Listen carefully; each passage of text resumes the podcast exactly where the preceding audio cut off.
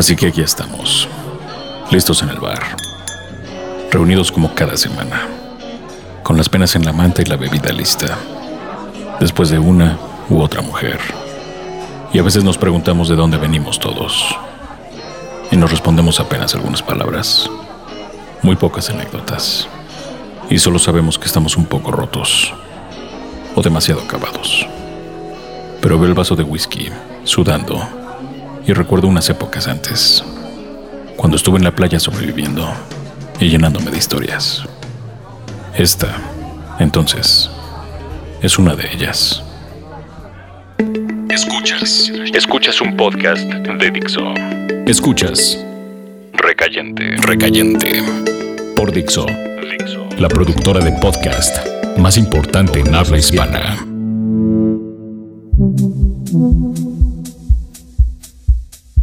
No hacía mucho tiempo que estaba más ocupado que de costumbre. Alguna vez había tenido tiempo suficiente. Me di cuenta de ello cuando volví a escribir para Fernanda Tapia. Antes tenía tiempo de sobra para ir a la playa, caminar contra el viento y ver la proyección de una película en una pantalla que ponían afuera de un bar, a las orillas del mar.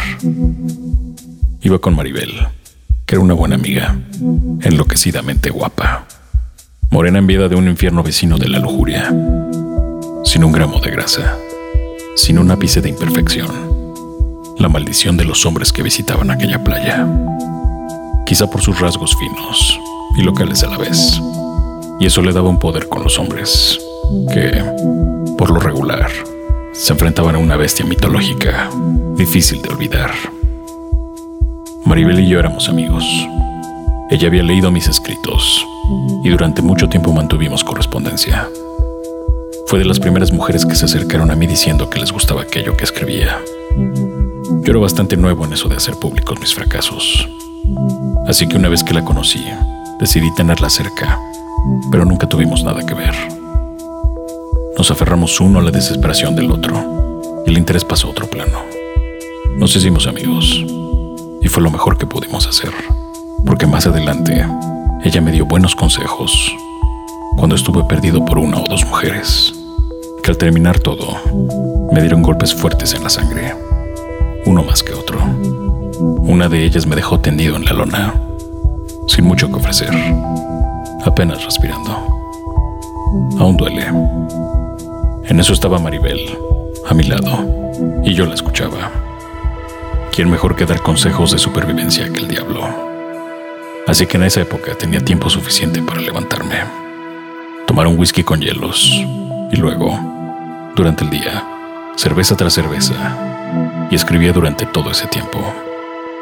Las hojas se apilaban sin ir a ningún lado, muchas historias inconclusas y relatos terminados que archivaba, y continuaba con aquello.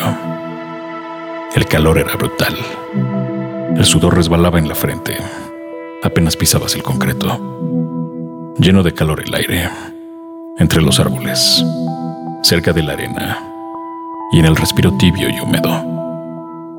Todo eso durante aquel tiempo. Con mujeres en bikini. Mujeres de otros países que llegaban a olvidarse de todo. Y nosotros, por supuesto, vivíamos en otra realidad. Y tomábamos la carretera para ir a la laguna, lejos del calor de costumbre. Entonces todo era perfecto, hasta el momento en que Phil mató a golpes a un español a causa de una fiesta. Todo ello ocurría mientras la luna caminaba despacio sobre el mar. Y todos escuchábamos a Bob Dylan. They sat together in the park as the evening sky grew dark. She looked at him and he felt a spark tingle to his bones. 'Twas then he felt alone and wished that he'd gone straight and watched out for a simple twist of fate. They walked along by the old canal, a little confused, I remember well. Then stopped into a strange hotel with a neon burning bright.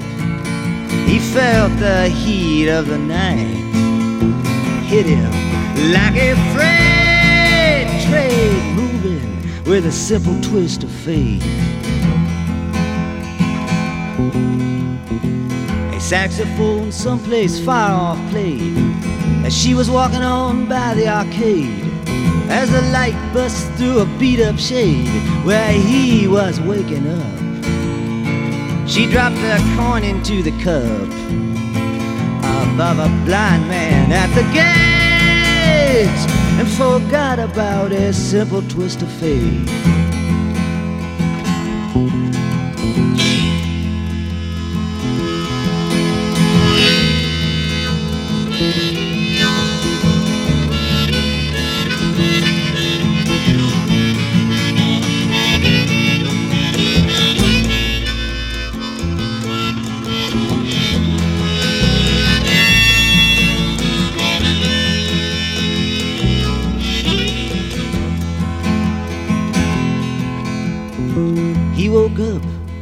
Room was bare.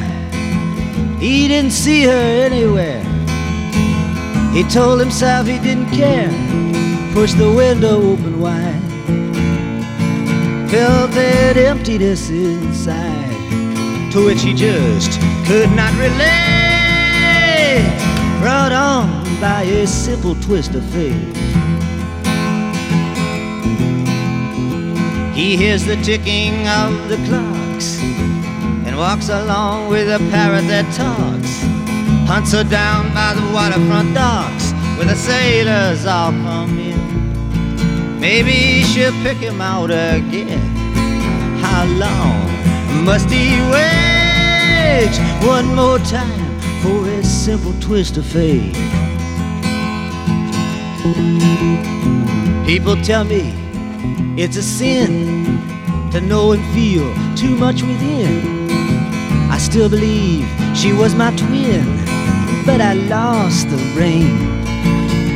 She was born in spring, but I was born too late. Blame it on this simple twist of fate.